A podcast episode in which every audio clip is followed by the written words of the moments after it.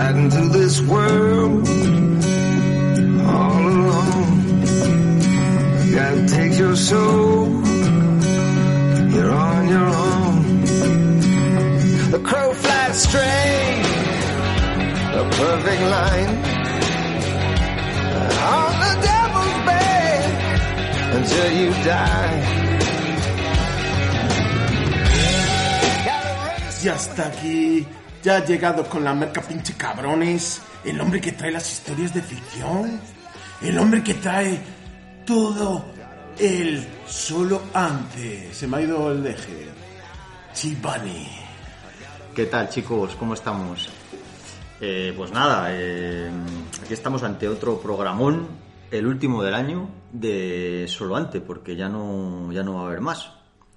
Se nos acaba el año y, y nada, y, y hay que darle caña. Y bueno, hoy hemos tenido muchas bajas. eh, la lucha contra el pinche narco nos ha dejado, nos ha dejado en cuadro y estamos tres, ¿no? Como la Santísima Trinity. Esto es como todo. Siempre hay mucho mucho y calidad, pero bueno, vamos a hacer poco y calidad.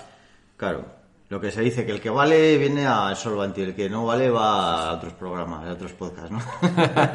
Hoy no estará ni Pascu, ni Paul, ni Sergi, pero estamos con Bele. Muy buenas, pues un placer, a pasarlo padrísimo aquí, ¿no, güey? Vamos a toda madre. A toda madre, vamos a pasarlo padrísimo. Está como no Chivani y estoy yo, que soy Rodrigo, y vamos a intentar sacar esto adelante. Que tenemos, ¿Qué contenido tenemos hoy, Chivani? Pues nada, chicos, tenemos, como habéis eh, comprobado por el acento pinche güey que traemos hoy, estamos todos eh, metidos en, en, pues, la lucha contra el narco. Bueno, estamos más bien a favor del narco, pero, pero bueno, somos unos narcos, pero bueno. Es curiosa la serie, me, me recomendaste la serie. Narcos de- México, estamos hablando, una de Eh, ellas. Empatizas con, el, con los narcos y les odias. Es una mezcla, es amor-odio. Sí, sí, sí. Bueno, ahora ya esto es típico de las series, muchas series actuales que, que, bueno, que al final el prota son los malos. Desde Los Soprano hasta, bueno, pasando por, por muchísimas series. Los buenos, como se diría, son los malos. Pero bueno. Eh, y como os comento, pues tenemos dos series que son muy parecidas, como siempre. Siempre hago el mismo chiste cutre. Narcos México y El Juego del Calamar. Eh, dos series que no tienen nada que ver. Bueno, de hecho es que una es eh, yankee, la otra es yankee mexicana y la otra es coreana. Eh, una serie que ha dado mucho que hablar, aunque ahora se está bajando un poco la, la, la ola ya del juego del calamar, ya no nos están abrasando tanto con el puto juego del calamar, pero bueno, había que hablar de ella porque, porque sí, porque, porque me apetecía.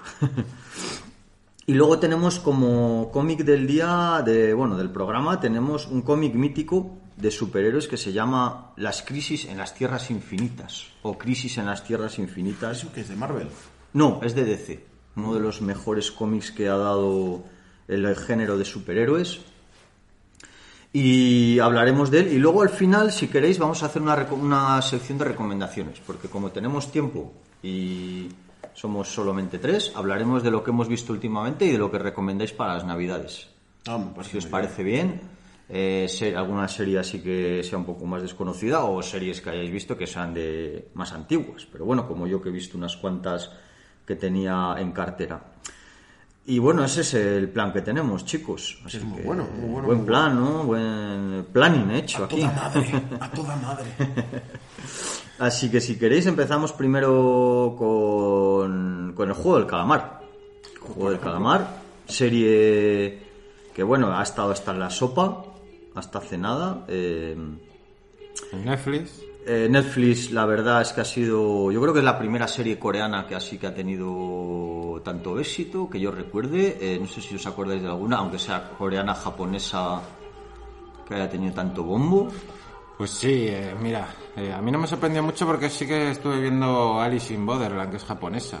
Y es también un poco así de juegos que se juega la gente la vida y tal. Pero por eso no me impactó tanto, pero, pero sí que hay muy buenas series coreanas y, y japonesas. Eh, yo he visto muchos dramas eh, coreanos y lo que pasa que esto, lo que dices tú, ha habido un boom a nivel mundial y, y ha habido disfraces, ha habido mucho tal y mucho bombo a esta serie. Entonces yo creo que es un punto a favor de que la gente, pues que a lo mejor tenía un poco cerrada el punto de mira, pues ahora le dé la oportunidad a estas series coreanas. Por ejemplo, mi pareja, que es cerrada de, ¿estás viendo algo coreano? Joder, ¿qué cojones estás viendo tal? Eh, me- eh, fue ella misma que me dijo, vamos a ver el juego de calamar, ¿sabes? Y a mí me gusta, pues, ver con tu pareja una serie y tal y seguirla juntos, pues de puta madre. Y eso que Laura, pues ya habíamos visto Parásitos, que también le encantó, ¿sabes? Fuimos al cine y le encantó, en esos cines Casablanca. No sé si volverá a abrir, ojalá que vuelva a abrir esos cines Casablanca, ¿no? Pero yo creo que es, pa- es un punto a favor para que la gente abra la mente, ¿sabes? Y le dé la oportunidad a estas series. Porque yo he visto bastantes y son bastante buenas. Lo que le puede chocar al principio a la gente a lo mejor es la forma de actuar de los coreanos, que es así un poco exagerada. Pero yo como estoy acostumbrado, pues no me choca, la verdad. Claro, es una forma de... Bueno, es, es, un- es muy diferente, ahora hablaremos más en profundidad. El, el cine japonés y el cine asiático y las series son muy diferentes a series a las series occidentales. De hecho, sobre todo en la temática, porque este tipo de series como con este argumento que mezcla un poco ciencia ficción, fantasía, distopías, eh, hombre, en, en Occidente se hacen, pero no tanto, y no tienen tanto éxito como, como las como las japonesas o la- a las coreanas pero bueno Corea hace buenas buenas series Y en Netflix hay muy buena mierda, ¿eh? Coreana, ¿eh? Sí, hay yo muy estoy buenas viendo- series coreanas. estoy viendo algunas y me está pareciendo que además dejan bastante pasta en, en- en las series así que bueno que ojalá a partir de ahora empiece a, a calar un poco más el, el tema asiático que supuesto. merece la pena oiga.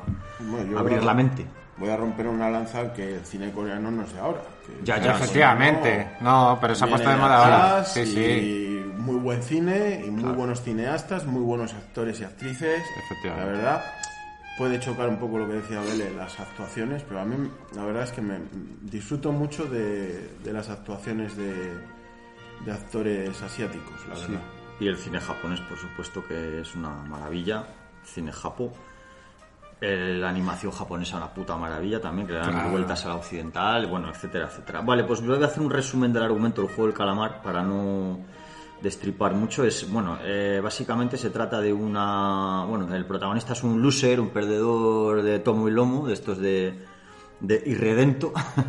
que el tío pues se dedica a gastar el poco la poca pasta que tiene en las apuestas en juegos de azar caballos super carreras de caballos eh, bueno el Está- casino está etcétera. divorciado. arruinado eh, Eh, vive con su madre, tiene una hija. es un loser de los que vamos de Es un bala perdida de la Sí. hostia. Sí, además el tío lo borda, el protagonista hace un papel, a mí es de los que más me gusta, porque el- el- el- los actores la verdad es que están muy bien, Tiene mucho carisma, sí. todos, todos hacen un papel este, muy bueno.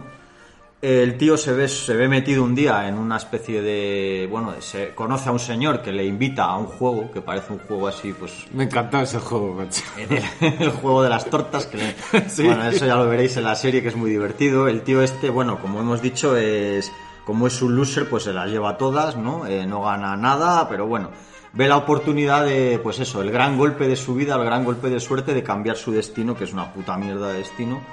Y su vida jugando a un juego que en principio pues parece un juego, bueno, un poco excéntrico, ¿no? En el que bueno, meten a una serie de personas, a bastantes personas, en, una, en un recinto, ¿no?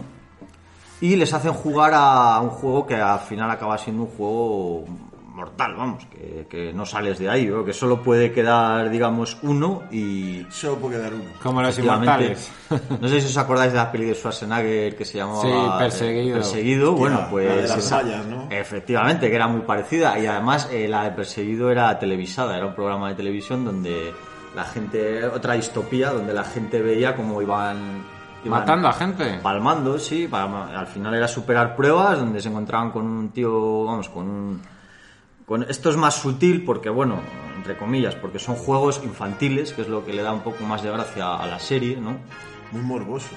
Sí, Muy morboso, muy morboso. macho. es, es como, bueno, convertir los juegos de toda nuestra vida. Pues eh, este, ¿cómo se llamaba? El, el- aquí jugábamos al bote-bote, que le da, bueno, no, le das una patada a un bote tenías que esconderte, pero el de cuando tienes que estarte quieto, ¿cómo se llama? yo jugaba zapatito inglés. Ese, zapatito inglés. Zapatito inglés se llama aquí en Valladolid. sí, sí. En otras partes de España se llama de otra forma, pero aquí era zapatito inglés. Sí, sí, aquí, aquí lo llamamos así. Vamos, pero el tema es que cada una de esas pruebas que tienen que ir superando, pues va eliminando gente y al final, pues bueno, es bastante inquietante. Y bueno, pues la peripecia de este hombre dentro del juego, ¿no?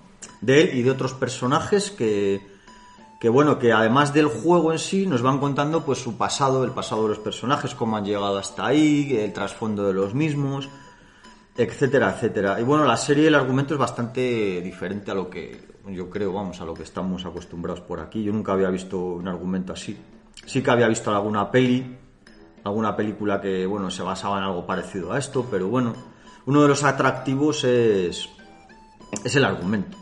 Luego hablaremos de cómo se desarrolla la serie, qué os parece el, desarrollo, la tensión, etcétera. Pero primero, opiniones. ¿Qué os pareció cuando la visteis? Eh, primeras, primeras impresiones de la serie. Opiniones generales. Pues a mí me parece una maravilla, la verdad. Eh, a mí es que me encanta ver. Cuando, cuando tengo. Es difícil encontrar un punto en común con mi pareja y cuando viene y me dice vamos a ver esta serie del juego de calamar, pues encantado. Sí que me recordó, o sea, es que me encantan las series que a lo mejor la gente puede morir jugando a juegos o en un reality y tal. Me recordó, como tú bien has dicho, a esa película de Schwarzenegger de Perseguido, ¿sabes? Y luego me recordó un poco también a Alice in Borderland, porque en Alice in Borderland también había juegos donde moría la gente. Hay unas imágenes impactantes de un Tokio vacío y tal. Y, y por eso no me causó impresión de primeras. Pero luego viendo los juegos infantiles, en los que puede morir la gente, eh, eh, sobre todo en la primera prueba, ¿no? Que era de verde o rojo, de que la gente no se podía mover y tal. Ahí a primeras veías algo de compañerismo y tal. Y, me molaba mucho, ¿sabes? Eh, eh, esas similitudes y cómo la gente puede morir y la codicia y la ruindad. Eh, esos valores, eso veía también un poco de crítica al capitalismo y a la codicia humana, ¿no? De, de esas cosas que, que va cambiando la gente, que al principio haces un poco de camaradería, de compañerismo. Eh, me moló también la idea de que había tantos participantes, había un número de participantes que iba bajando, que estaban metidos ahí en una sala con literas, como si estuviesen haciendo la mili. Luego también vi a los guardias estos que iban con un traje rojo, que me recordó muchísimo a la casa de papel. Sí, señor. Luego veía que veía- llevaban así como un triángulo, un círculo, una cruz, un cuadrado, que digo yo, según el rango, ¿no? Que fuese de vigilante de seguridad. Me recordaba un poco a, a la PlayStation y me dan ganas de jugar a la PlayStation. Digo, ¿esto qué es?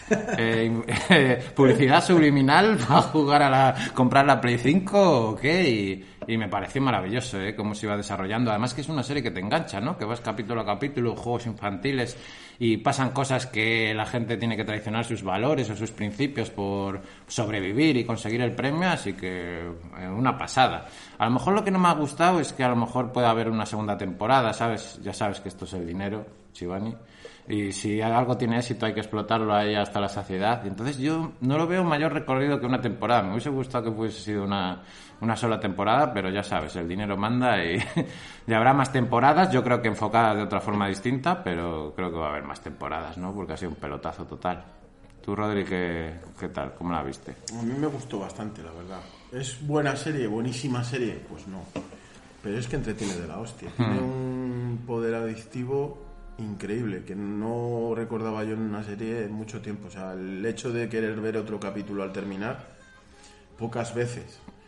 A ver, sí que es cierto que cuando tú estás enfrascado con una serie, pues, y te gusta y te entretiene, pues la, la quieres devorar. Pero tan adictiva, no recuerdo una serie tan adictiva como esta. Me parece muy original la idea, tanto que decían que si era un Battle Royale, que, bueno, sí, nos puede recordar a Battle Royale en algún momento puntual, pero vamos, yo no había visto nada parecido hasta, hasta ahora, como dice Sean Connery. Eh,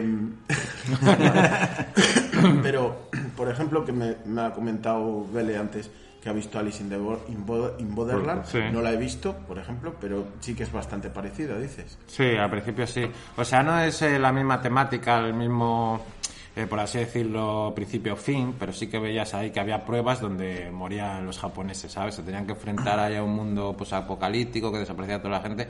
Entonces hacían pruebas y moría la gente. Y esto. Hay gente que le choca la violencia, pero es muy típico de las series coreanas y del anime, sobre todo, ¿no? Y a mí por eso no me chocaba tanto. Y no creo que esté demasiada violencia, yo creo que es la necesaria. No, la eh, violencia necesaria. So- Son bastante sutiles y bastante. A veces no, no, no muestran tanto como parece mostrar. No- la mente, de todas formas, nos juega malas pasadas. Sí. Eh, hablando con un amigo que le gusta mucho el cine, que se llama Carlos Estrada, lentes de Misión de Audaces, Oh, qué grande. me comentó: Yo recuerdo la matanza de Texas con la hostia de sangre. Y yo dije: Yo también. Yo recuerdo esa. Sí, no, hay sí. un efecto Mandela. Sí. Porque no sale ni una gota de sangre en Claro. la matanza de Texas. Claro. Entonces. Pero te impactó tanto en su día, sí, ¿no? sí, sí, que sí, Y esta serie, la verdad es que me ha impactado. A lo mejor la recuerdo más violenta de lo que es, pero no, es- no muestra tanto como otras. ¿eh? Una cosa que me ha gustado mucho son los actores. Los actores me parecen acojonantes, o sea, desde el primero al último. Y la serie, incluso puedo decir que te, te he empezado diciendo no es buenísima. Llega a ese rango en el episodio número 6, porque el episodio número 6 es la puta hostia. Sea, el episodio 6, el de las canicas, ya lo veréis. ¡Ah! El que no lo haya visto. Ese está muy bien, macho. Ese es el capítulo que me llegó a la patata. O sea, ese capítulo es muy Y bueno. se ven mucho los valores humanos y cómo traicionar a alguien por, por sobrevivir y porque no te queda otra, ¿sabes? Aunque seas amigo de alguien o lo que sea. Pero está muy guapo ese capítulo, es verdad. A mí es de los que más me gustó, sí. que bueno. en total son nueve, ¿no? Nueve episodios. Creo que son nueve, sí. Muy buena serie. la verdad. Visualmente una pasada también. La fotografía y el argumento y el guion muy bueno también. Sí, yo vamos, opino un poco lo mismo que vosotros, que es una serie además que tiene contenido social, que no es muy normal tampoco, que habla un poco pues eso de, de cómo está la sociedad actual. Consumismo. Eh, sí, pero llega a unos niveles de degradación humana bastante, bastante jodidos, ¿no? Cómo van vendiéndose unos a otros, ¿no? Cómo las apariencias, cómo todo al final es... Bueno, luego hay un giro al final de la serie que es bastante, bastante curioso. Personajes, los personajes muy bien, muy bien retratados. eh, a mí me parece una serie bastante redonda y lo que dice Rodri al final consigue atraparte, que eso, joder, es jodido en una serie. Bueno, es el gran... A ver, la televisión lo que, lo que quiere es atraparte. O sea, no, es, un- es una especie de, de gancho que te engancha ahí, que tira de ti y esta serie lo consigue con creces y eso es un éxito, vamos, en sí mismo. Este, a nivel de estética y de puesta en escena, a mí me ha encantado. Me parece una serie muy lograda, con una sobriedad y muy, muy importante. Así que no creo que sea una obra maestra, pero sí me parece una buena serie que por desgracia para mí se ha quedado un poco eclipsada por el tema de toda la polémica que ha traído con que si es una serie violenta, que si no sé qué, que si no sé cuánto, que, si los niños no pueden verla. Claro, pero es que se- esta, se sobreentiende que esta serie no es Para adultos, niños. Claro, es como claro. lo de Narcos México. Vas a ponerle a un niño a ver Narcos México, que por cierto tienen bastante más violencia que, Sí, que esta. Porque, joder, hay una racha de, de- vamos, de, de sangre que te cagas. Pero nadie cuestiona Narcos México sea para adultos o para niños. Yo creo que el problema como de ha tenido serie- tanta repercusión, pues por eso ya empiezan a salir estas gilipolleces. Claro, pero ha tenido repercusión por lo de los juegos infantiles, que yo creo que la gente ha confundido un poco que el hecho de que los protagonistas jueguen a juegos infantiles, Eh, claro, con que la serie sea, pero, pero es que vamos, yo... Y luego en Halloween, es- que estaban los disfraces. Que había, Claro, pero- había niños, quiero disfrazarme del juego de calamar. Claro, pero aquí la polémica sería por qué los niños ven esta serie, no es, no es la serie en sí. A ver, entiendo que los padres, antes de, de que vea un niño una serie, pues deberían informarse un poquito. Luego podemos estar prejuzgando a esos padres porque no se lo hayan permitido, pero aún así los niños son muy listos los días de, de hoy en día, tienen móviles, lo han podido ver. Y redes sociales. O sea, al final es complicado no, no ver alguna escena, no ver... Es, es complicado, yo también... Los padres deberían de, de, tener más control. Pues a lo mejor no, porque es que no pueden. ¿Sabes por qué creo que es tan adictiva? Porque es que la serie, en cada capítulo, que es, eh, sobre todo cuando empiezan las pruebas, creo que son seis pruebas en total, eh, te crea una tensión, una tensión de la hostia, ¿sabes?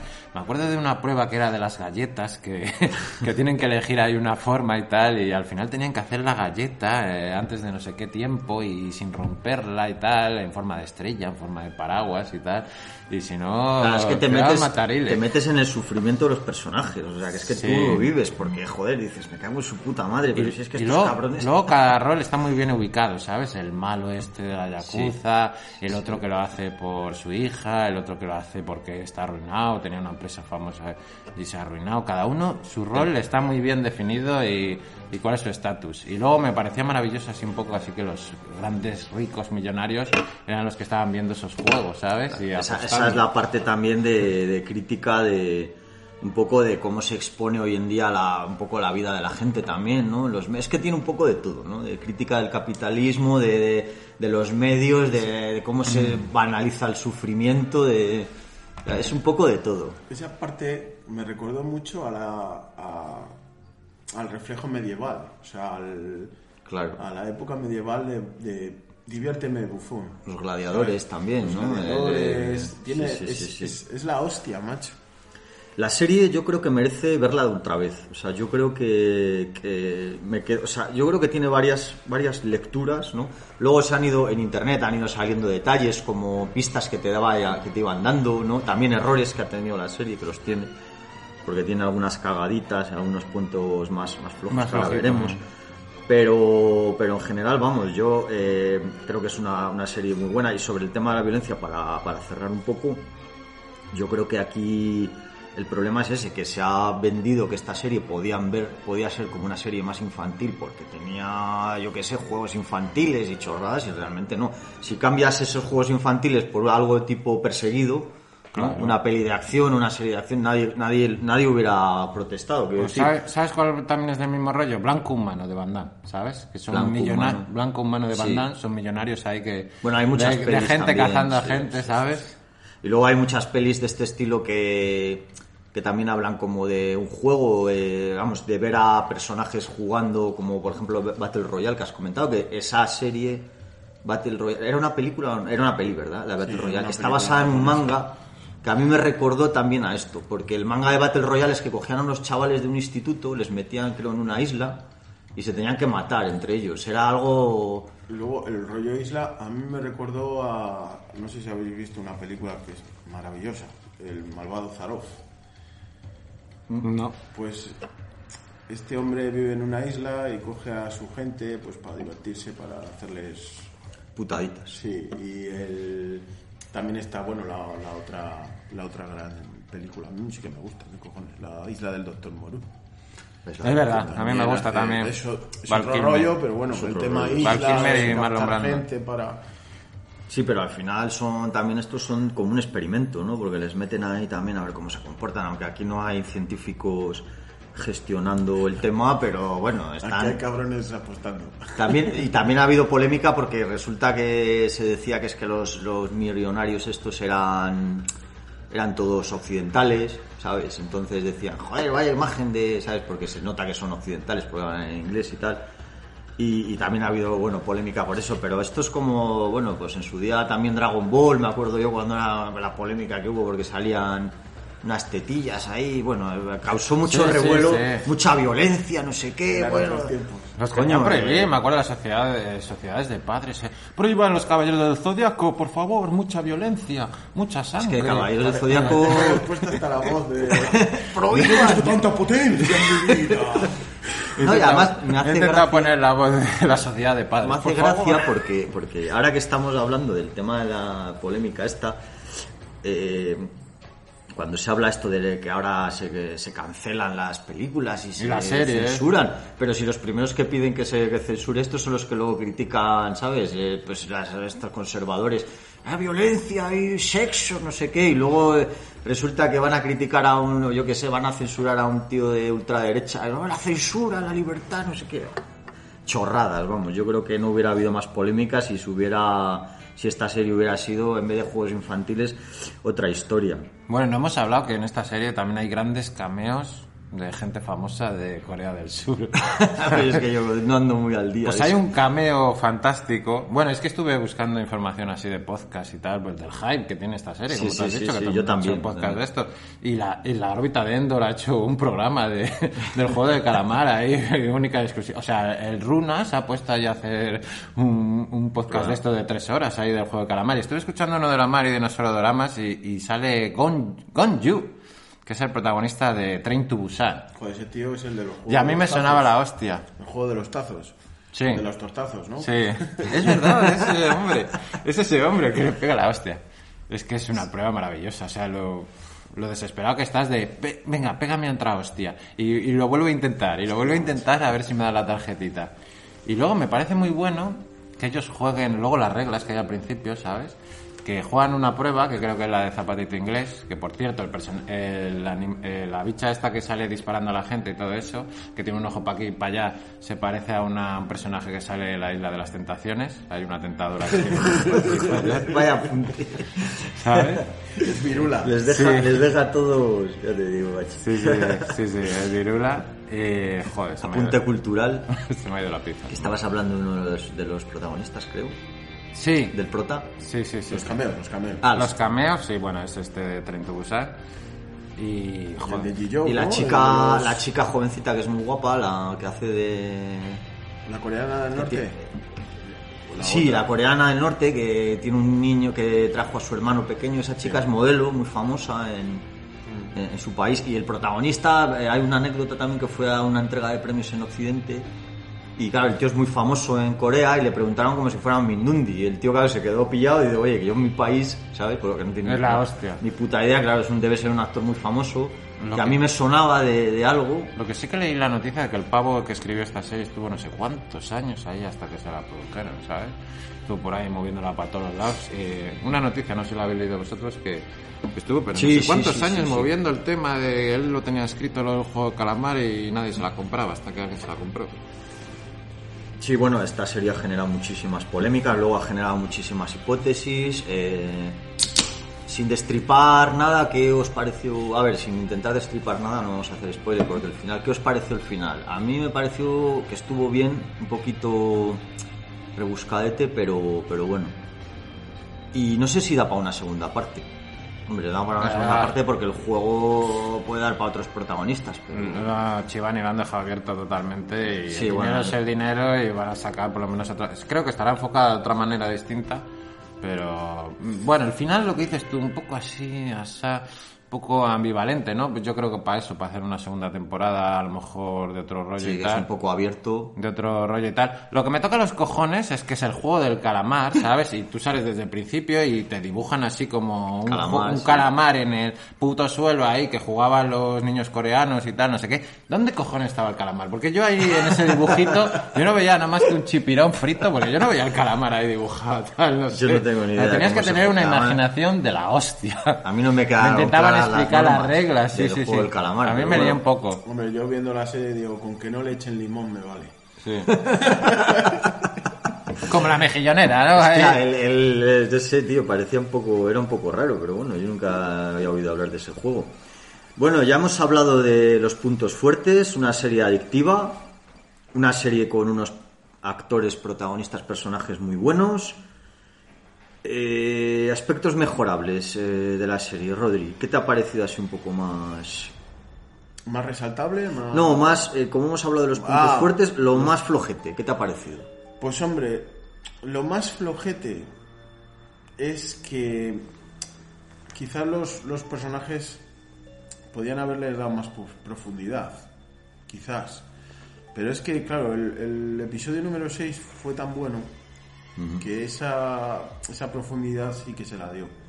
Sí, porque ahí se hablaba un poco de... Entonces, sin ser, ya te digo, la, una, gran, una gran alarde de, de efectos ni nada, consigue muchas cosas esta serie. Entonces, pocos puntos flojos la veo, Sí. sinceramente. Eh, puedes a lo mejor si sabes un poco más de técnica, a lo mejor dices pues aquí tal o aquí cual, pero pff, yo es que no tengo ni puta idea. No, yo tampoco. Temas vamos. técnicos. Yo hablo de cine, de lo que me gusta y tal. Claro, claro, y, claro. y yo es que pocos puntos flojos la he visto, de verdad, o sea, seguro que les tiene. Pero a mí es que me ha parecido, como dices tú, muy redonda. Sí, la verdad es que sí que es redonda. Yo sí que la achaco un poco. A mí hay una parte que no me gusta mucho porque está un poco. Bueno, miento, quizás el final. Me parece el final muy, El final, ya, no sí. sé, muy forzado para que haya una segunda temporada. No sé, haberlo dejado más abierto, incluso, no sé, que recibe una llamada de teléfono y... Hombre, yo creo que el final está bien. Lo que pasa que, claro, si planteas, si planteas si da para una segunda temporada, eso es otra cuestión. O sea, yo creo que si la hacen una segunda temporada, veremos cómo lo hacen. Hombre, si, hacen otros juegos y le llaman en vez del juego calamar el juego gato Sí, o, pues- o con otros personajes, lo que pasa que ya no sería lo mismo. O el tío este que busque venganza, oye, el protagonista, pues oye, hombre, es, es- Otra cosa es que digas, mira, yo he visto la primera, esto es como un poco, mira, voy a poner el ejemplo ahora de la serie que está ahora en Jail, que acaba de terminar, que es la de... En Jail, he dicho, como... Que es la de la casa de papel, que si se hubieran hecho una primera temporada y no hubieran hecho la segunda, a lo mejor se hubieran se hubieran ahorrado, nos hubiéramos ahorrado bastantes disgustos, o no, porque habrá gente que le habrá gustado. Pero yo creo que si tú lo ves con una perspectiva global, a mí el final sí que me gusta. Otra cosa es que digas, joder, si hacen una segunda temporada la van a cagar, pero bueno, oye, a lo mejor... ¿Sabes cómo? No sé si me explico. Sí, vamos, que te- a mí el final me gustó. Te entiendo. Me Oye, gustó porque era abierto y cerrado al mismo tiempo. Yo Entonces, estoy en el mismo punto que Rodri. Yo creo que este tenía un final, ¿sabes? Cerrado. Lo que pasa que, que al final lo dejaron abierto para hacer más caja y segunda temporada. sí, porque Sí, tiene abiertas un poco raro. Yo creo que es Al punto. dejarlo, ¿tú, tú crees que tenían las pretensiones al principio de decir va a ser la puta hostia, esta serie va a pegar el petardazo? Yo creo que sí, que lo tenían bien clarito. que iba a ser... Sí, porque Hombre, a la gente le gusta esto, hombre, la violencia, los juegos. Esto llama mucho la atención y yo creo que eso lo tenían bien claro. Y si no tenía éxito, pues ahí acababa y yo creo que la- el próximo año tendremos la segunda temporada. A mí hay cosas que no me han gustado, que son pocas, la verdad. Algunas, algún capítulo se me hizo un poco largo, de esto que ves, que se regodeaban mucho en el pasado algún personaje, pero tampoco pasa Mm. nada. Sí. Por cierto, el, el personaje del mafioso me encanta. Sí. Pedazo de cabronazo, que es que lo odias desde el minuto uno, muy bueno. Hay otra cosa que no me gustó, que es la infiltración. Hay una infiltración de un policía que se mete en la esa y nadie le pilla. Me parece eso la casa de Tócame Roque, cuando supuestamente eso tendría que estar más controlado, ¿sabes? Sí. Entonces eso a mí me, me Poco creíble, muchísimo. poco creíble, sí, sí. porque está, se supone que es un sitio que está lleno de cámaras donde, sí. se- donde los guardas no pueden ni cagar sin que les... Por, por buscarle un poco coherencia, o sea, por darle... Sí que es cierto que es una cagada bastante Sí, es algo Y que a queda mejor, muy- antes te dije lo de los puntos flacos, a lo mejor este es el mayor. Claro, Pero sí. también son gente que se la pela todo, o sea...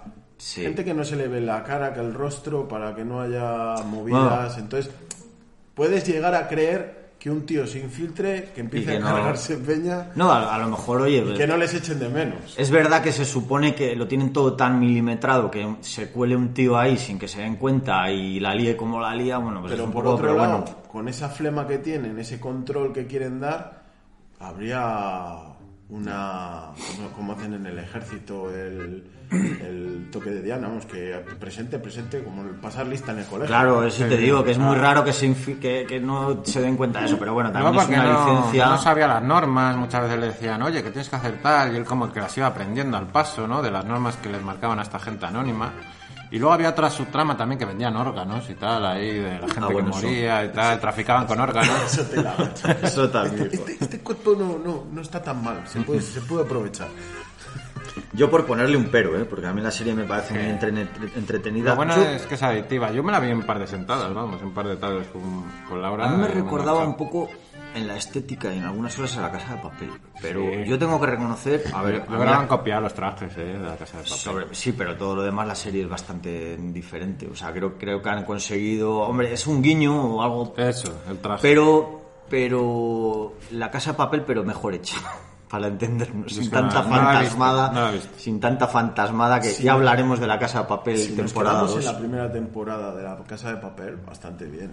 Sí, sí, la Solo primera la temporada. primera. La segunda es un tour de force contra, contra tu propia coherencia interna y no volverte loco. ¿Qué es lo que le puede pasar al juego del calamar? si Claro, claro. temporada? Sí, porque aquí se mantiene todo más contenido. Quiero decir que dentro de que hay cosas que te chirrían y que pueden. Pero todo está contenido y todo está bastante controlado el guion. ¿sabes? No se les va de las manos como en el otro caso. Pero bueno, al final también es un. eh, bueno, ya hablaremos otro día de Casa Papel, que es una serie que se ha convertido en de personajes y déjate de hostias porque la coherencia se la han pasado por el forro. Pero bueno.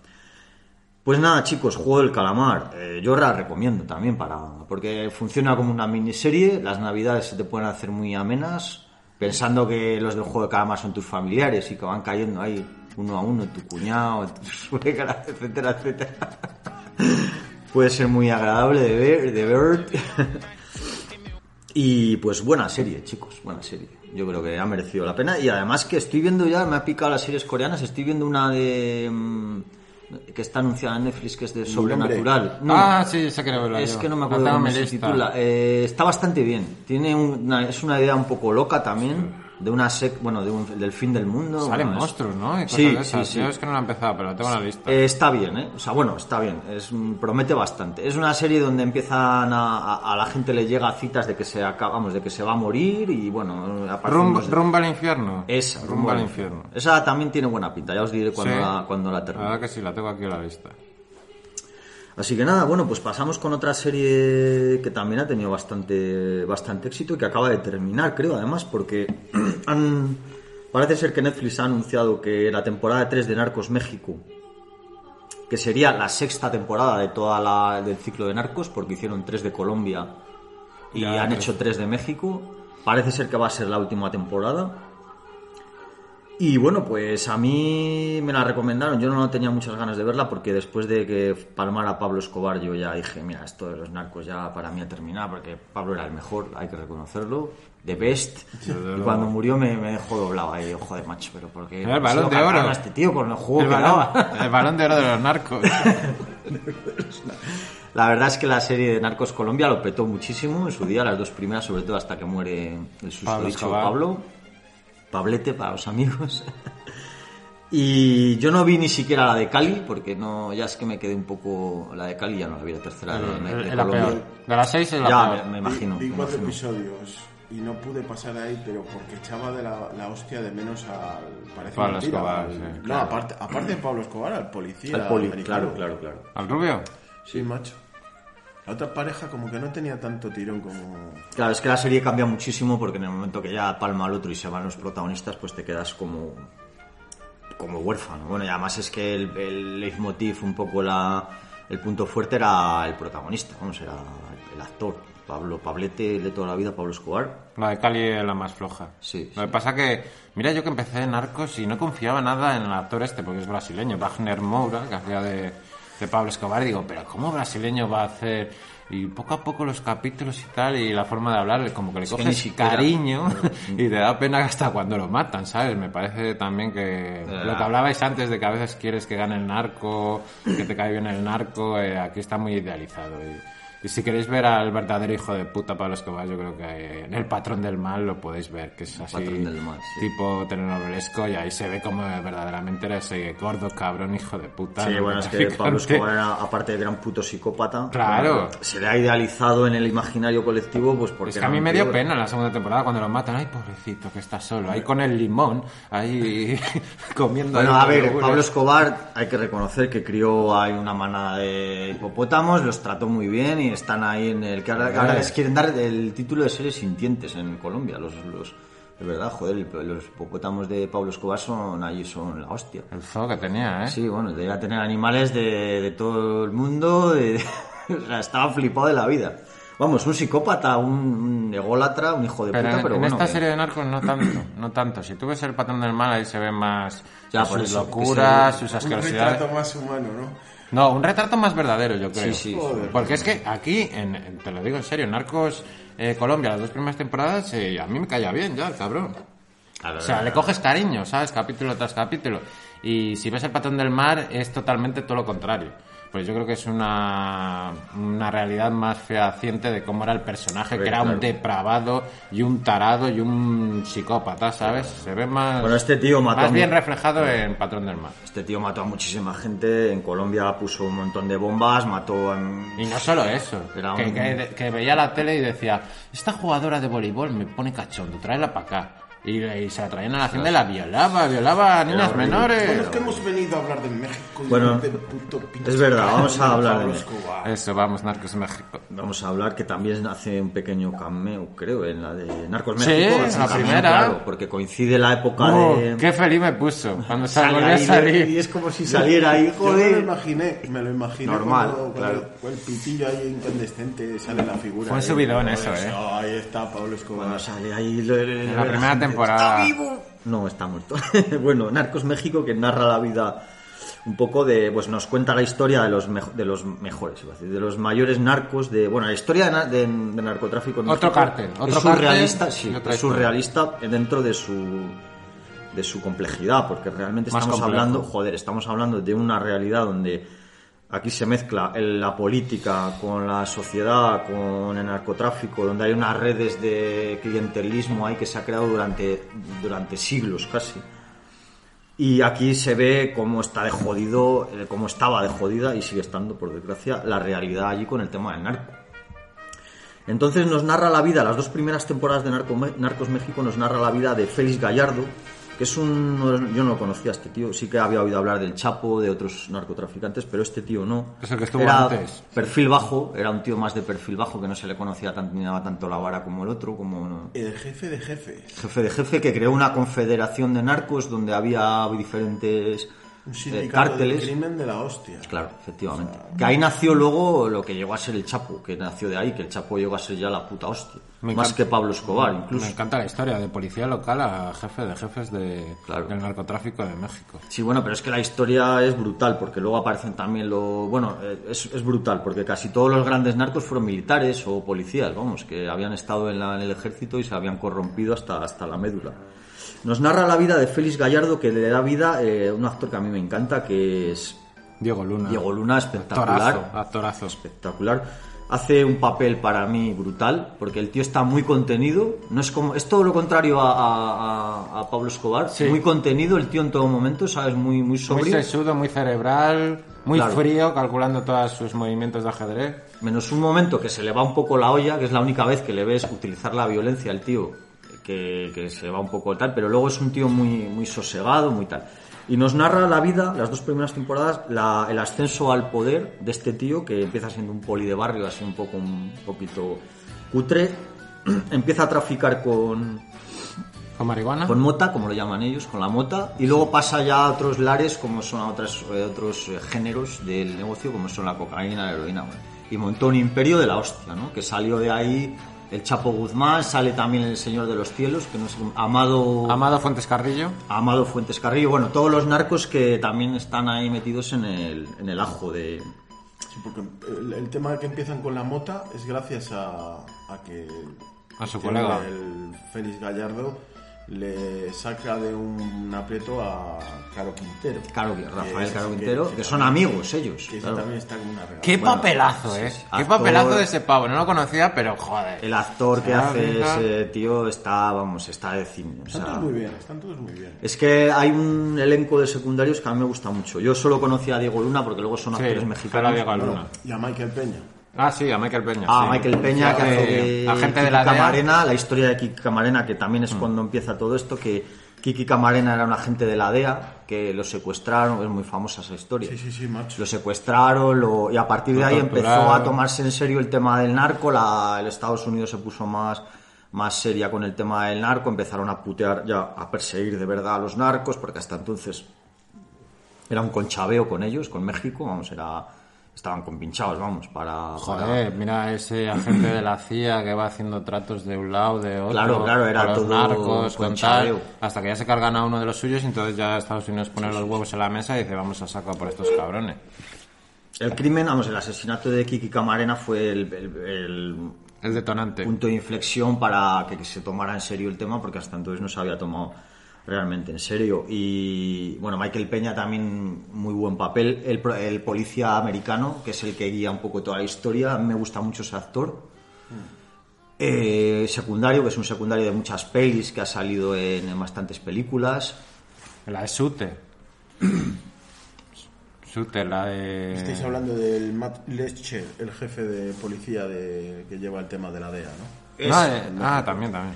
El de, de Flash, la máscara de zorro, etc, etc. Tiene mucho. No, ahora decía Michael Peña. Michael Peña salía en esta de Shooter, ¿no? De... en Gangster Squad y en Muchas bueno, películas, Michael películas. Peña es eh, Kiki Camarena. ¿no? Kiki Camarena. Eh, es un actorazo también. Y todos los secundarios, el que hace de Rafael Caro Quintero, brutal. Eh, Neto también, el, Oh, señor ese Neto. señor es la hostia, o sea, ese actor es la hostia también.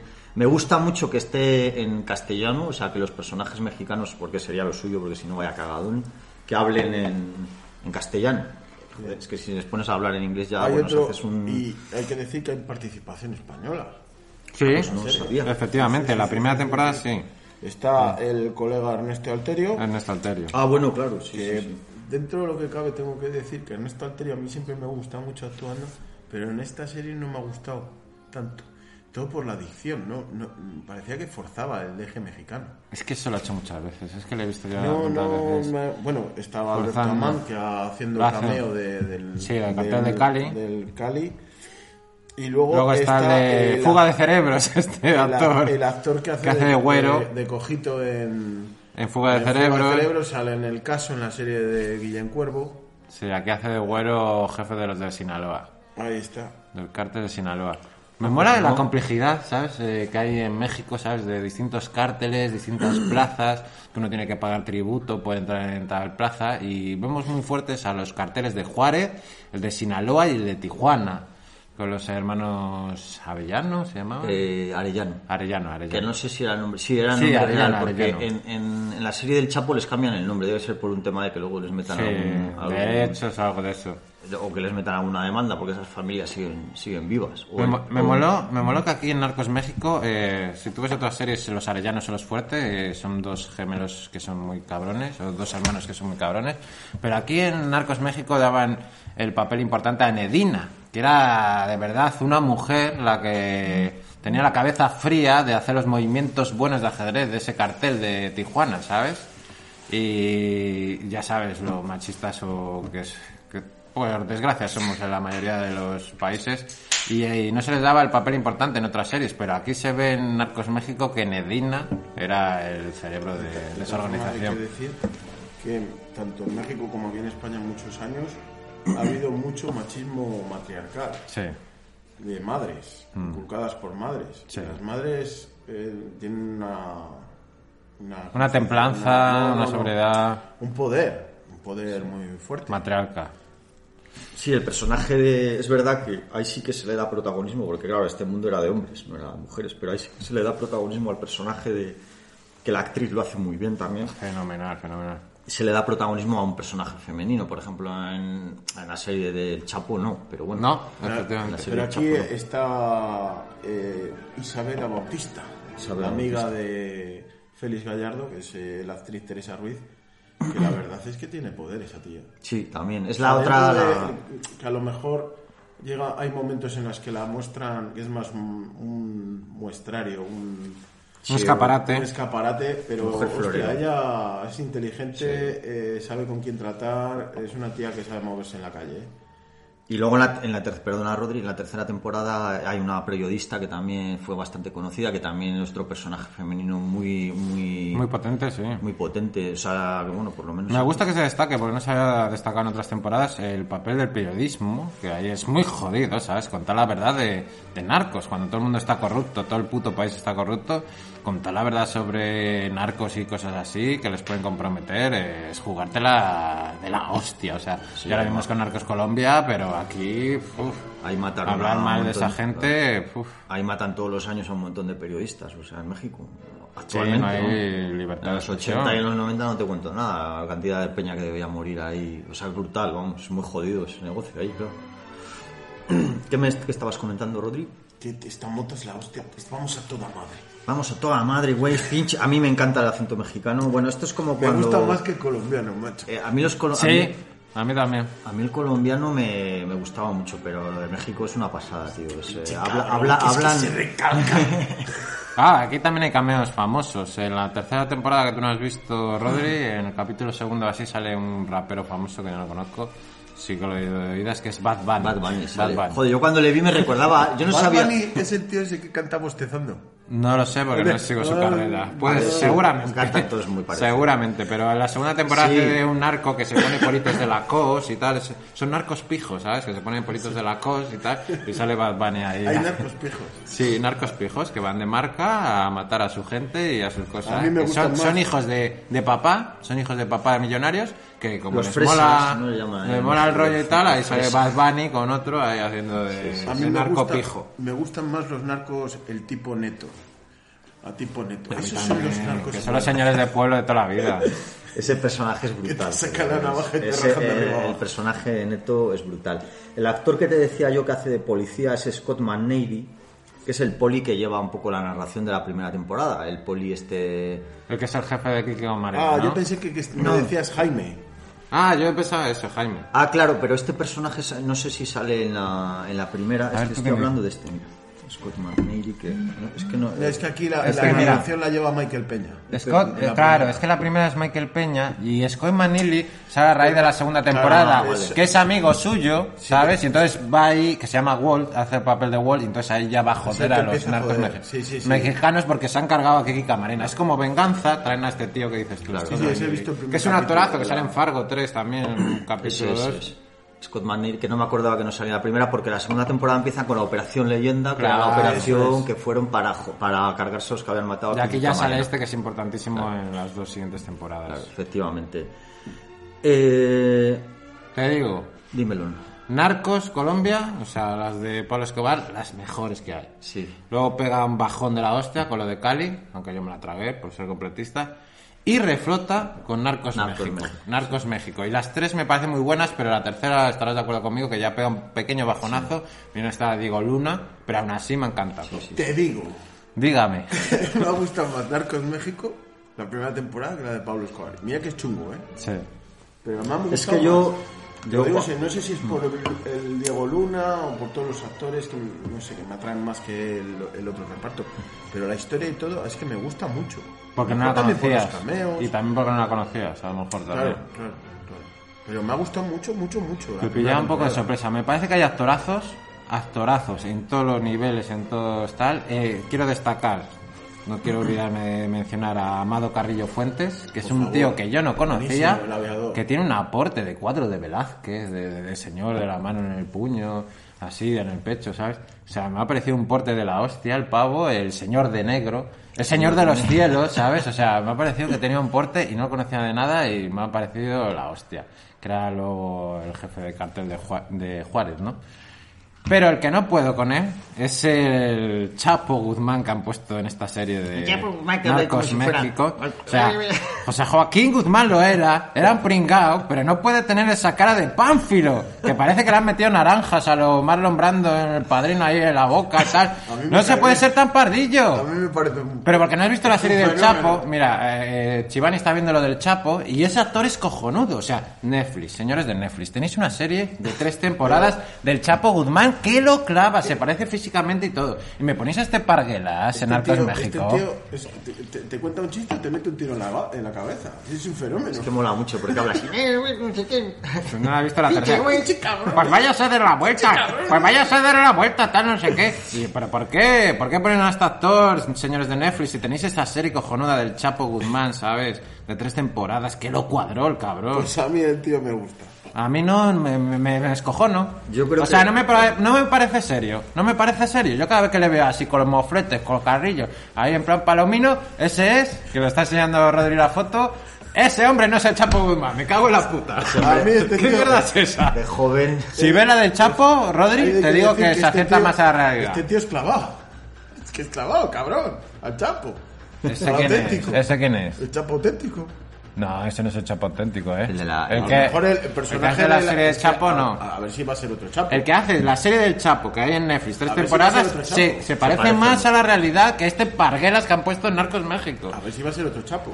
No, no, es el mismo Chapo, me cago en Yo diez. estoy un poco en la línea de Rodri, que a mí la serie esta no me... Yo la empecé a ver por casualidad, porque no tenía nada, muchas cosas que ver, y a mí la verdad es que me parece una serie muy buena. Y creo que tiene una gran diferencia con Narcos Colombia, que se centraba mucho en la figura de Pablo Escobar, que era Pablo Escobar... Pablo Escobar. Idealizado, ¿eh? idealizado. Aquí los narcos, hombre, a ver, no se saca toda la mierda que hacían porque hacían mucha mierda, pero bueno, a ver, el juego de estas series es que te identifiques con el malo, porque si no, tampoco tendría mucha gracia. Nadie quiere ver ahí a la, la miseria humana de, de esta gentuza, porque si no, al final dirías, joder. A ver, no sé si me explico. Quiero decir que se, se tiene que Te idealizar un poco, se tiene que idealizar un poco la figura para, Para que empatices, para que sea digerible, para si que no, te metas en el ejemplo, papel, para que entiendas sus motivos, sus motivaciones. Claro, la serie del Chapo lo mismo. El Chapo era un tío que debía, pues eso. eh, Pero me parece espectacular. Es que es, un- es para hacer una película de Hollywood. O sea, las veces que se fugó de la cárcel ese pavo, lo que hizo y El dejó de Chapo hacer- es un- El Chapo Guzmán siendo un paleto auténtico, ¿sabes? Del campo, ¿sabes? O sea, es que me parece La verdad es espectacular. que- Y al final, ¿cómo pillaron al Chapo Guzmán? Eh, pues, pues que estaba tan agrandado y tal de Son Pen, eh, quiero hacer una película basada en tu vida. Ah, sí, pues ven, Son Pen y hablemos y tal. Y así le pillaron al Chapo Guzmán. Porque fue a conceder una entrevista a Son Pen, que era falso totalmente. Hay una encerrona que le hicieron, si no, no lo pillan. Y se fugó de las peores cárceles, lo más vigiladas posibles, cómo comprar a la gente, me parece espectacular para poner a este pardillo en Narcos México, que no se lo merece el personaje. Yo lo cambiaría, ¿eh? Señores de Narcos de Netflix, si podemos en otra temporada, cambiamos, ¿eh? No, pero la verdad es que el Chapo Guzmán, como esta gente, era gente que tenía una mente privilegiada, porque realmente para llegar a donde llegaron, con los negocios que hacían, cómo manejaban las rutas, eran gente que tenía que entender de Por de debajo todo, del tío. suelo, Claro, por debajo del suelo de las tenía- fronteras de Estados Unidos, metían ahí que no es coches tan y fácil, no redadas. es tan fácil montar un imperio porque tienes que, vamos, que es que tienes que saber muchas cosas de números, tienes que saber de logística, coño, que era gente muy Y de- inteligente. Y de tratar gente. Claro. Porque Tienen a políticos, tienen a policías, bueno, que es una de las cosas que más me ha gustado, que vas vi- viendo el, el camino del narco desde, la, desde el fango hasta la gloria. Y el poder. Y todo el recorrido de hijos de puta que ha tenido que tratar. ¿Qué dices tú? Joder, este tío es un hijo de puta. Le- pero les hay más. Hombre, claro. Van, van subiendo en la categoría de cabrones.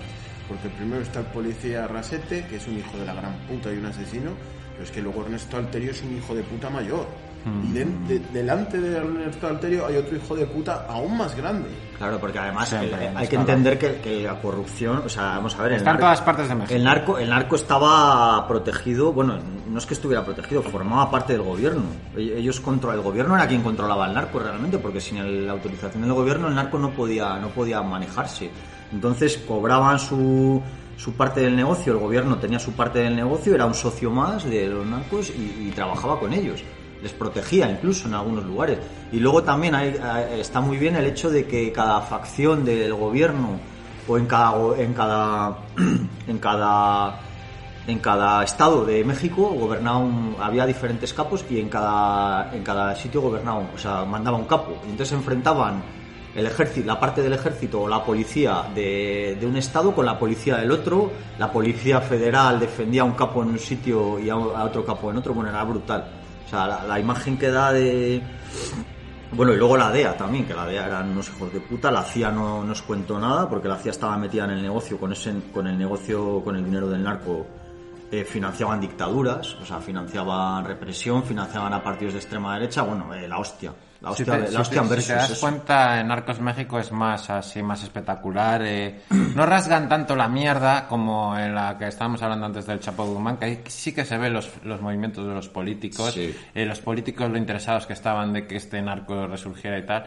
Me mola que sea más, muchísimo más complicado en Colombia, que era el cartel de Medellín o el cartel de Cali, básicamente, que eran dos carteles fuertes.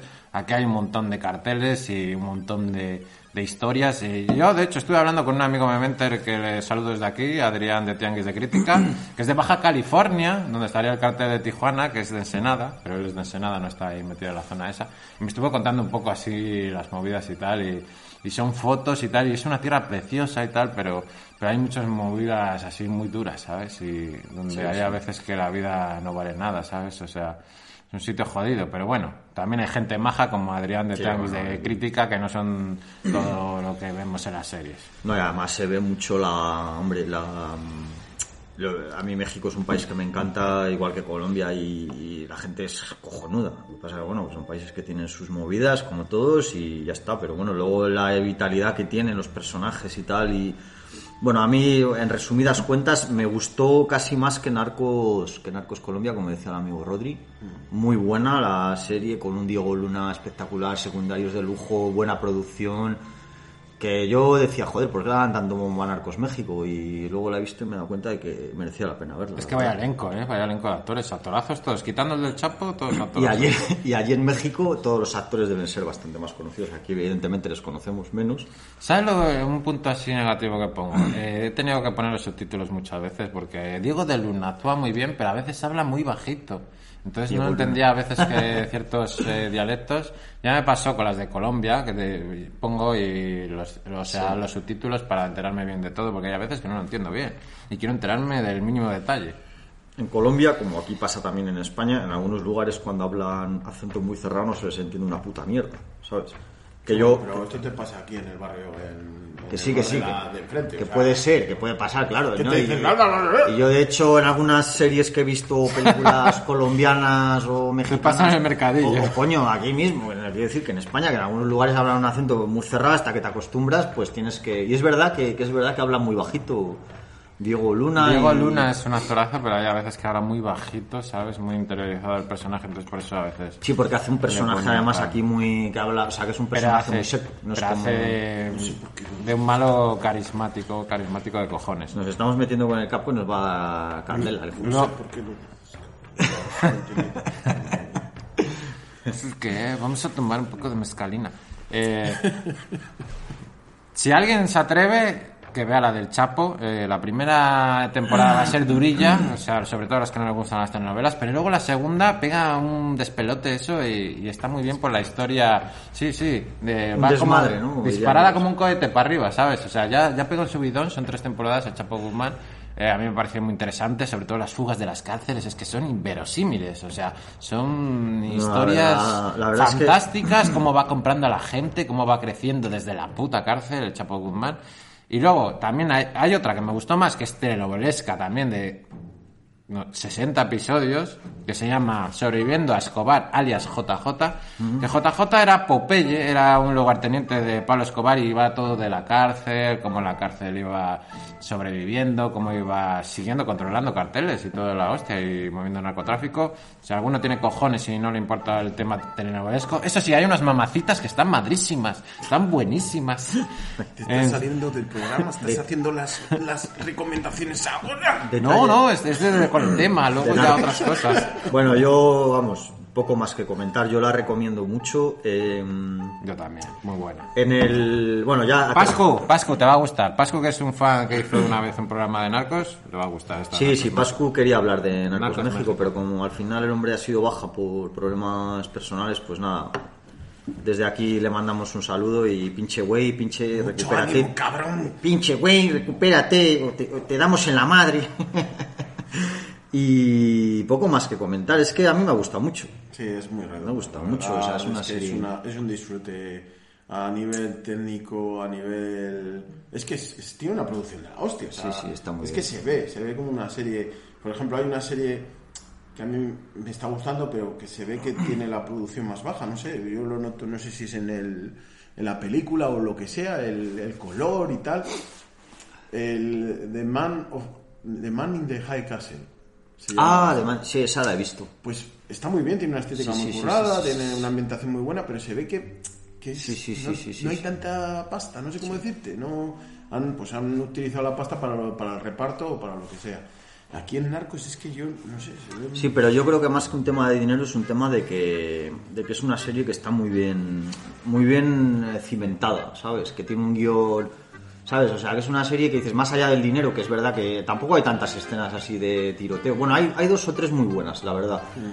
Que, que es verdad que se han gastado el dinero, pero a nivel de cómo lo han planteado y tal, a mí me parece incluso mejor que Narcos, Sí, sí, sí, que. Narcos Colombia. Porque Narcos. Colombia era muy Pablo Escobar, que se come un poco el, la serie, también el, el personaje de Pablo Escobar es tan grande que se come la serie, pero aquí como es más coral también, pues tienes más, más opciones. Y poco más que comentar de Narcos Colombia. Recomendable, bueno, ya que hemos hablado de ella, pues la recomendamos también, porque son tres temporadas. La primera, bueno, sobre todo la primera y la segunda, pues son para verlas en ¿Sabes lo que me parece? ¿Sabes lo que me parece chévere y muy adictivo? Cuando empieza a sonar la melodía. Cuando empieza a la- Ah, sí. sonar la melodía de Tuyo, de Rodrigo Amarante. ¡Ya me engancha! Creí que te ibas a arrancar a ¡Ya me engancha! Tú que en el alma en tus pies, soy el alma que bajo tu piel. Esa, esa, mola El mucho. castillo, la torre, yo soy. Que na, na, na, ¿Quién es el quién es el autor? Rodrigo Amarante, tuyo. Es tocayo, podría ser cantante si no fuera por la voz. Ya, ya. Ya. Bueno, gracias. Pero me por- engancha, o sea, ya me Sí, engancha. sí, verdad Además es que- vas viendo las distintas temporadas y en unas ves a Reagan, en otras ves ya las nar- Narcos México, las últimas a Clinton, las cagadas de Clinton, o sea, vas viendo cómo va evolucionando la Sí, vida. a- los putos de los buenos, narcos, ¿sabes? Y de, de la época, ¿sabes? A los, a los gabachos, como les llaman ellos. Bueno, pues vamos, bueno, pues, pues terminamos ya con Narcos México, que yo creo que le hemos dado un buen repasito, muy recomendable. Nos han dado un pinche recorrido. Pinche desmadre aquí, que, que, que esto ya cantando el vele aquí, bueno, esto se, se Lo hemos pasado padrísimo, Adrián. Ensenada, México, Baja California, güey.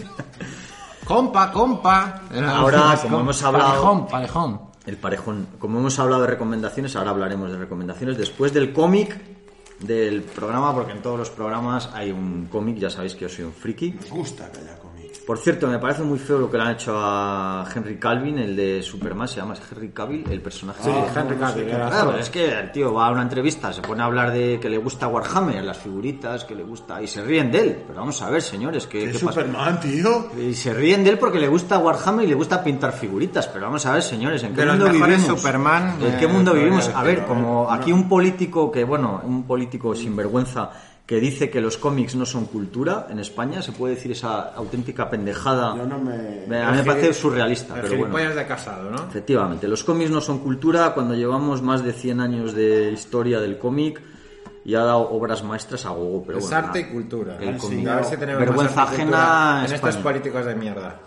Nos han enseñado muchas cosas y hemos leído historias muy buenas que no tienen que desaparecer en En nuestra vida, tío. No, y además como eh, lágrimas en la lluvia. Ahora mismo estamos hablando de la época dorada del cómic, porque es una época dorada, ahora mismo se están haciendo más cómics que nunca y mejores que nunca, y ahora este tío viene a decir esto. Pero bueno, en fin, Que son historias, además. y Crisis. que son necesarias las historias. Que cuenten historias. Ya que sea cuenten por- de historias. una forma o de otra. Pinche pero- hue- pinches güeros. Eh, Crisis en las Tierras Infinitas. El primer cómic de superhéroes creo que traigo aquí, bueno, a- salvando eh, Watchmen, que era un cómic de superhéroes, que era crepuscular, que era un diferente. Aquí hablamos de un cómic de superhéroes de verdad. O sea, estos que dices, qué bueno, cómo molaban los superhéroes, porque ahora ya no molan tanto, pero bueno, cómo molaban los superhéroes en los años 80 y en los no, bueno, en los años 80 más bien, y en los 70 que fue la época dorada de los cómics. Y aquí surgió un cómic que es mítico de la editorial DC, que se llama eso, Crisis en Tierras Infinitas, con el dibujante George Pérez, mítico, luego hablaremos de un tema personal de este hombre que ha sido una mala noticia, la verdad, y Mark Wolfman eh, a los guiones.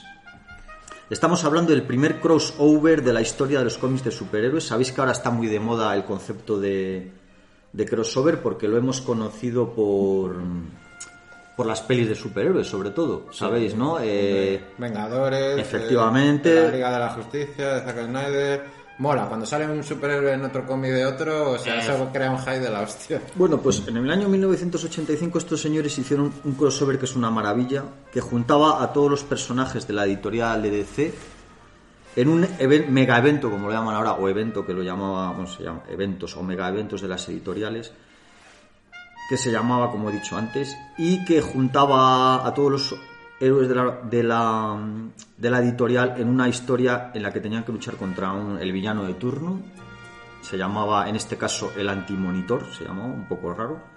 Pero bueno, eso era una excusa realmente que tuvieron ellos, porque la idea que tenía la editorial era utilizar este mega evento para hacer al mismo tiempo una maniobra editorial que a mí me parece acojonante, porque para que os hagáis una idea, en aquella época DC tenía un montón de cómics eh, de varios personajes, pero que se repetían, ¿sabes? No sé cómo, cómo explicarlo. Por ejemplo, teníamos a varios Supermanes, o teníamos a Superboy, pero luego teníamos a Superman adulto, y había incongruencias, que, porque, O sea, claro, esos había- personajes, se, se- las, las historias se contradecían entre sí, no sé si me Pero explico. no tiene nada que ver con realidades paralelas ni nada de eso, ¿o sí? Sí, porque en aquella época tenían muchos, muchos universos, lo que llamaban el multiverso, que está de moda ahora también por la peli de Spider-Man, etcétera. Bueno, pues tenían un, tenían un pifostio montado que no sabían cómo arreglarlo. Entonces dijeron, bueno, pues vamos a encargar a Mark Wallman, que era el guionista, que haga una historia donde junte a todos los multiversos en uno para evitar el pifostio que tenían montado con, con la continuidad que se llaman los cómics. Entonces inventaron esta historia, juntaron a todos los personajes de diferentes realidades alternativas o diferentes universos para generar una nueva historia que, que diera credibilidad o que diera unidad a toda la continuidad. Vale, pues hicieron este cómic. Y este cómic es una puta pasada que para mí fue el último gran cómic de superhéroes que a raíz de este, de este cómic se dice que murió un poco el género porque empezó a decaer mucho. Los años 90 fueron una mierda, no se hicieron cómics nada buenos. En los 2000 se hicieron algo mejores, pero bueno, los 90 fueron muy malos. Y de ahí vino luego el cómic de, de Alan Moore, el de Watchmen. Watchmen, que fue un poco como la, anti- la antítesis de Crisis en Tierras Infinitas. Porque era todo lo contrario. En Crisis Infinitas eran los superhéroes ahí con, en pleno esplendor, Superman, Bueno, una gozada, tío. Una, si os gusta, si de verdad que le gusta el género de superhéroes, aquel, esos cómics son muy buenos. Y nos vamos a encontrar a Superman. A todos, Batman, la Liga de la Justicia, todos los superhéroes de la DDC se juntaron ahí y formaron un Incluso equipo. Linterna Verde.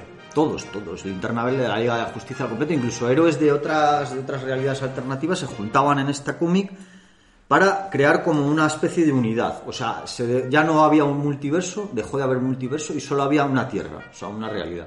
Y lo que pretendían con esta idea era lo que te comentaba antes, dar un poco de, de, de coherencia al universo porque se les había ido un poco de las manos, ¿sabes? Luego, además, DC había comprado otras editoriales pequeñas de cómics y lo que hicieron fue juntar a los personajes de esas editoriales para meterles en el, en el universo DC, ¿sabes cómo te digo? Y joder, lo consiguieron. O sea, hicieron un cómic cojonudo. Además de ser una maniobra editorial muy buena, eh, consiguieron unificar todo el universo. Por ejemplo, reescribiendo la el pasado de algunos personajes. Porque tenían contradicciones, es lo que os comentaba antes. Entonces, claro, pues no es lo mismo ver a un Batman que tiene 25 orígenes que ver a un Batman que tiene un origen. Y se convirtió en lo que se llama ahora el canon de la El editorial. canon, vale. Efectivamente, el canon de la editorial. Vale, vale. Por ejemplo, eh, se le da un único origen a Superman, a Batman, que tenían en aquel momento. Superman, por ejemplo, estaba Superboy, para haceros una idea, claro, Superboy no había existido porque Superman se había dado a conocer de adulto. Superboy era una contradicción, entonces intentan darle la vuelta a todo eso para que tuviera coherencia, ¿sabes? Que fue algo, bueno, muy difícil, porque claro, muchos años de continuidad en un cómic, darle la vuelta a todo eso, pero vamos, una puta gozada, lo consiguieron. Vamos, que era un sin Dios y alguien. Efectivamente, lo le puso orden y además siendo un cómic que tenga sentido, porque puedes hacer una puta mierda que no tenga sentido, que lo hagas una chapuza, pero en este caso no. George Pérez y Mark Wallman hicieron un cómic muy bueno, de las mejores historias clásicas de superhéroes, muy bonito, muy bien dibujado y además una historia muy grandilocuente y muy guay, ¿sabes? Si te gusta el género de superhéroes tienes que leer Crisis en Tierras Infinitas, Tiene muy buena pinta. porque es muy un cómic muy bueno de superhéroes. A mí me gustó muchísimo. Yo leía Batman. De, Batman. de pequeño. Claro, el problema, ¿sabes qué pasa? Que ahora mismo, bueno, ahora mismo no. Ahora, ahora Batman, por ejemplo, en Estados Unidos tiene cinco series. Entonces, claro, dices, ¿qué cojones es esto? No. Sí, era un poco. Y, y encima ahora, después de las crisis en Tierras Infinitas, la volvieron a cagar. Entonces, ahora han vuelto a hacer varios orígenes de los personajes. Los van cambiando. Entonces, al final, el lector acaba hasta la polla, ¿sabes?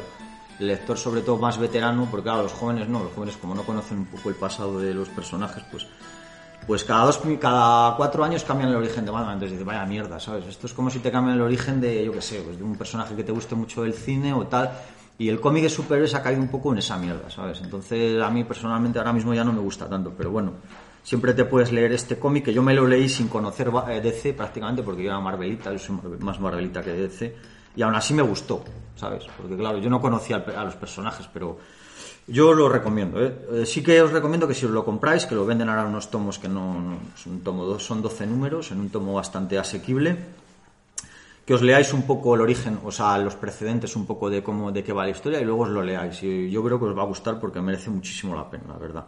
Yo la verdad que soy bastante profano en esto de los cómics, vosotros habéis leído muchísimo más que yo. eh.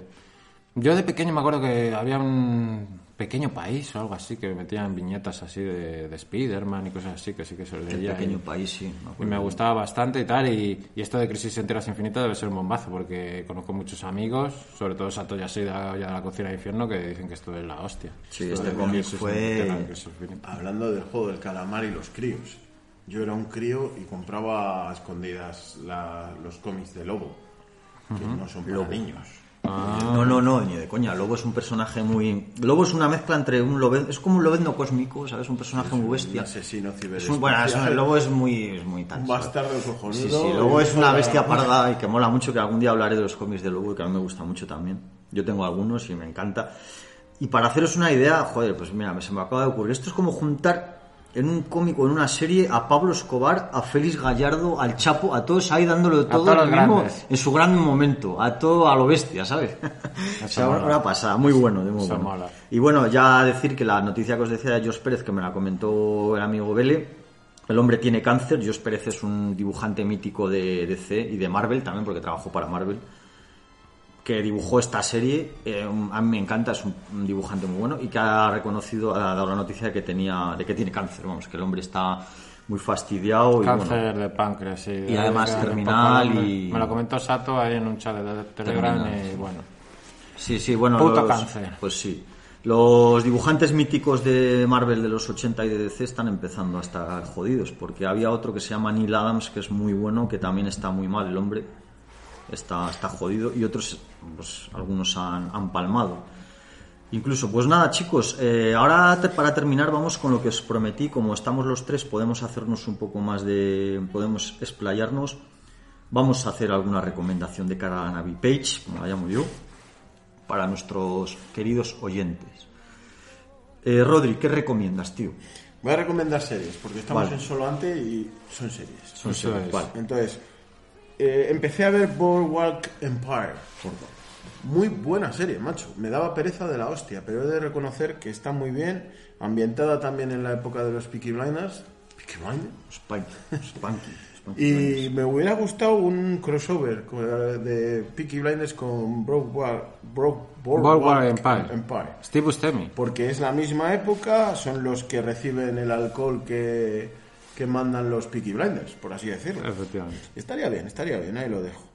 Y luego, bueno, eh, aparte de, de serie que he visto de...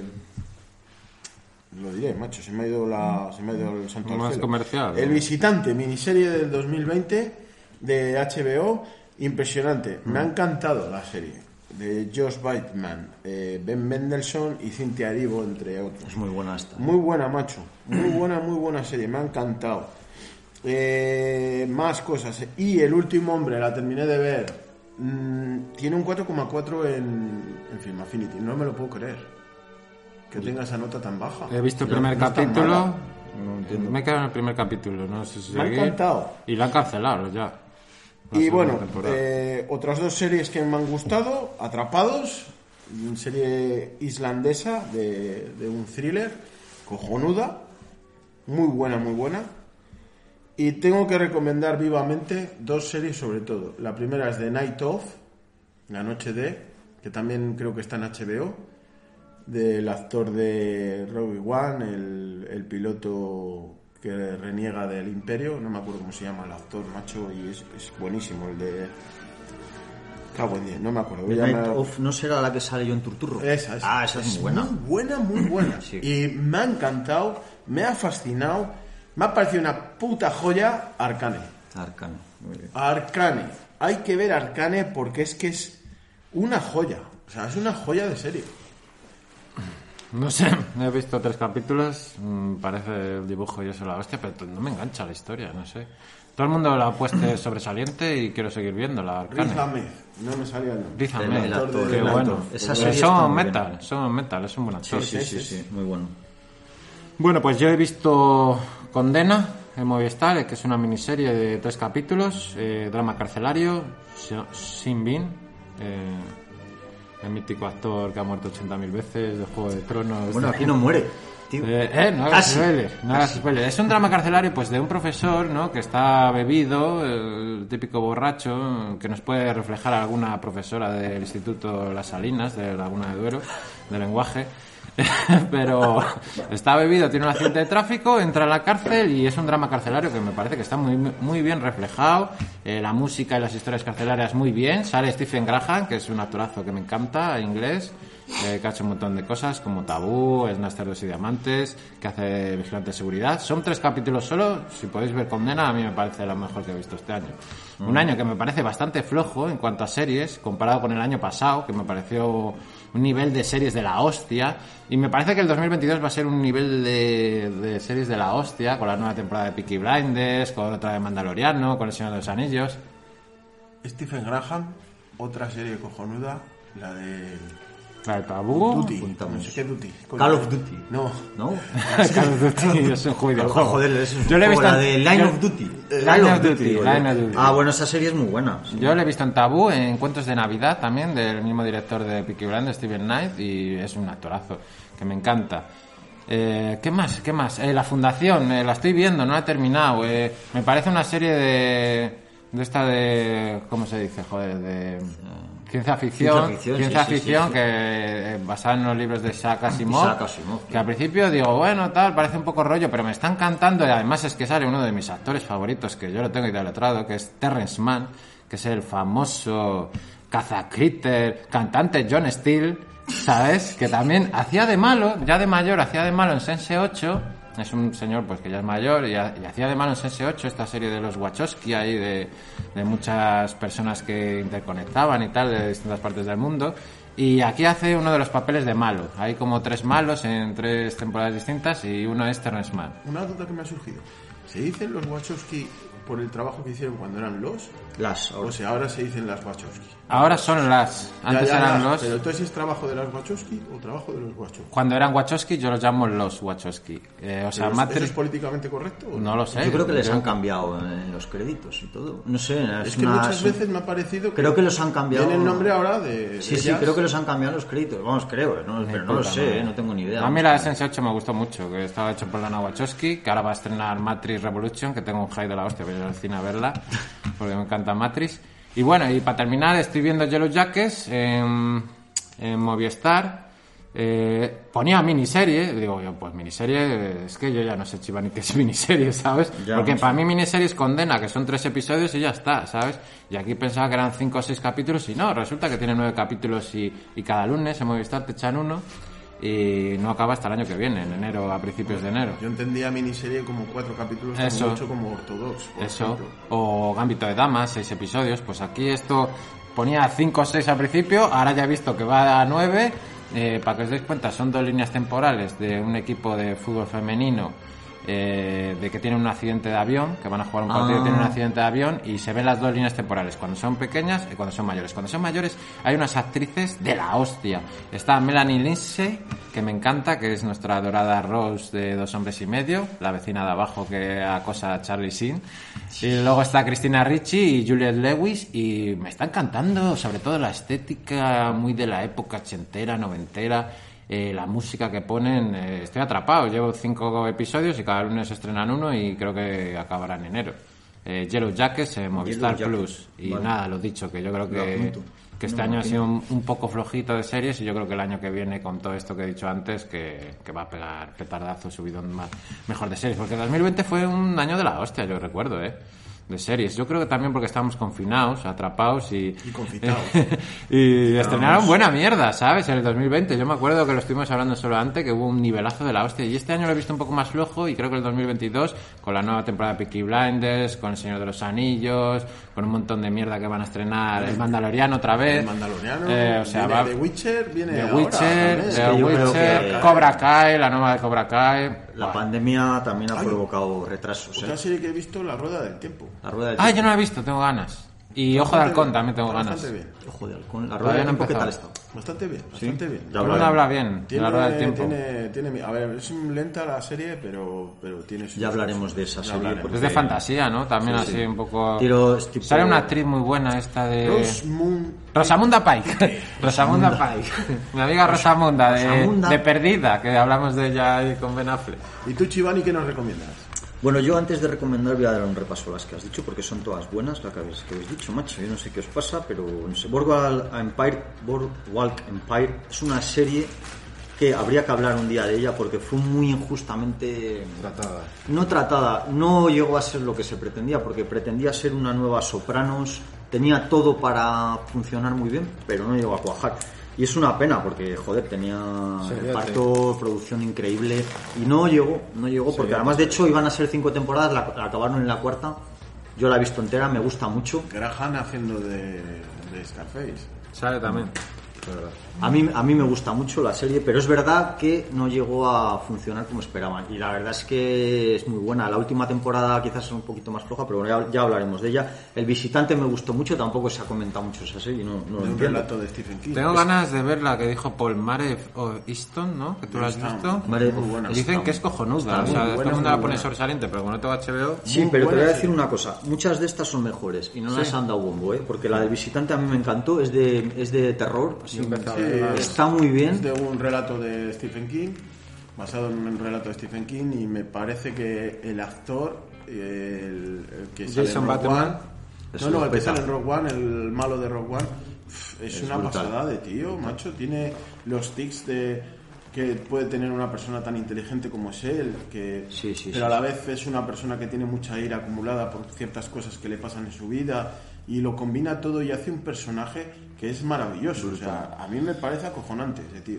No, me, me pasa un poco como de Terror, que es una serie cojonuda que no se ha hablado prácticamente Casi de ella. nada, casi en el nada. año 2010, este que es del 2019 de Terror, tío, que es una serie cojonuda. Esa es la de los La del barco, que se queda el barco es- encallado en, la- en el hielo. en el ¿no? hielo, es una historia Esa real, serie- esa serie es cojonuda pero es tampoco. buenísima y no se ha hablado de La ella. tenía en la lista porque creo que el actor que hace o el que salía en la carátula era el Mans Rider de Juego de Tronos y la tenía en la, en la lista pero no la llegaba a De ver. terror el protagonista es el de Chernobyl, el pavo que es que le hacen un papel, pero bueno, todos los actores, todo es una serie cojonuda y tampoco le han dado bombo. The Night of, muy buena, también la vi en su día, muy buena. John Turturro, qué, qué gran actor. Eh, ahí hace. John Turturro se prodiga poco, pero es un genio. es que es, es ¿The un- Night Of esto está en alguna plataforma? The o- Night of eh, está eh, en. The Night of está en HBO. Vale, es que no Es que es un personaje bufón, dramático, o sea, es que coge Sí, sí, todos, es que es increíble el Turturro, o sea, impresionante. Me encantó. John Turturro es una máquina. Luego la de Condena, la que he hablado, que a mí esa serie me gusta mucho, pero me, me- me quedó muy corta, no sé por qué. Yo la, yo la daba para, para cuatro Tres cinco. episodios, sí. Line of Duty brutal, muy buena Line of también, Duty, serie buena. británica. Fundación la tengo que ver, que no la tengo pendiente, pero promete mucho. Yellow Jackets me la ha recomendado, esta, no, esta sí que no la he visto. Yo voy a recomendaros. eh, bueno, las he visto, las dos me han gustado y tienen relación con el mundo de la moda, que es Halston y Versace. Halston, que protagonista es Iwan McGregor, que a mí me encanta. Aquí hace un papel mm, en su línea muy bueno. Bueno, es la vida de un tío que fue muy famoso en su época, diseñador americano, que acabó vendiendo hasta bolígrafos al final de su vida porque acabó arruinado, vendió su nombre a una vendió su nombre a una empresa y, su- y la empresa utilizó su nombre para vender, aparte de moda, pues toda la mierda que se os pueda ocurrir. Y el tío acabó por sus días un poco jodido, pero bueno, fue un... Yo no lo conocía su historia. Fue un tío que revolucionó el mundo de la moda en Estados Unidos.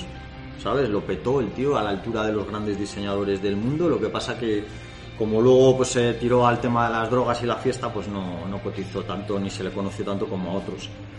Y luego la historia de Versace, la de... es que no sé cómo se llama la serie. Bueno, yo he puesto ¿Sale Versace. Penélope Cruz en esta serie? Sí, esa es la, parece que es la vida de Versace, pero no.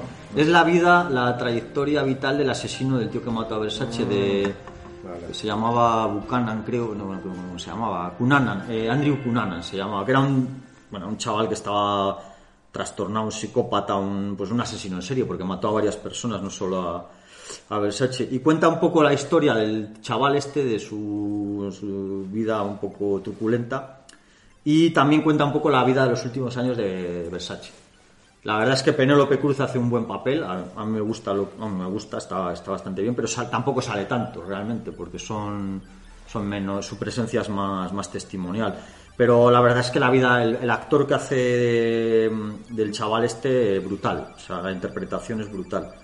Lo único, el único pero que la pondría es que se me hizo un poco largo, porque es una, lo mismo que hablábamos antes, es una miniserie, pero al final le meten 10 capítulos, que joder, dices, madre mía, macho. Ya, por eso no sé cuál es el término de miniserie, ¿sabes? Hombre, yo entiendo que Yo miniserie- entiendo miniserie que es cerrado ya, porque antes normalmente eran, pues lo que hablábamos, tres, seis capítulos, pero ahora ya lo que estamos viendo es que ya puede ser una temporada de nueve de capítulos y ya, ya acaba. Yo me entiendo eso por miniserie, ¿no? Hombre, las miniseries antiguamente eran, Eran de pocos 5, 6, capítulos, 6, claro. 7, 5. Claro. Pero bueno.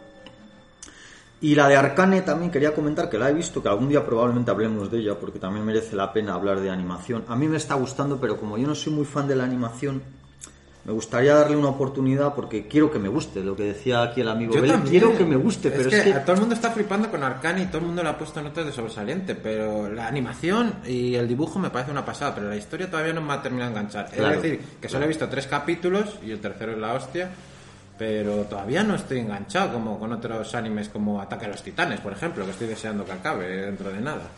A ver si lo saca, Ataque a los Titanes. Que llevo muchos años Eh, siguiéndola. sí, perdonar por mi, por mi falta de preparación del programa, evidente, pero la serie Bueno. se llama The American Crime History, el asesinato de Gianni Versace. O sea, yo he dicho Versace, ¿sabes? O sea, Sí, bueno, pero te hemos La entendido. esencia estaba ahí. Te hemos entendido, porque O sea, o yo, sea- mira, no lo he visto. Y he dicho Penélope Cruz, porque me suena de ver imágenes ahí de... Sí, bueno, la, la serie de Versace, que encima tuvo muy buenas críticas en su día, yo no la había visto. La de Halston, Halston sí se llama Halston solo.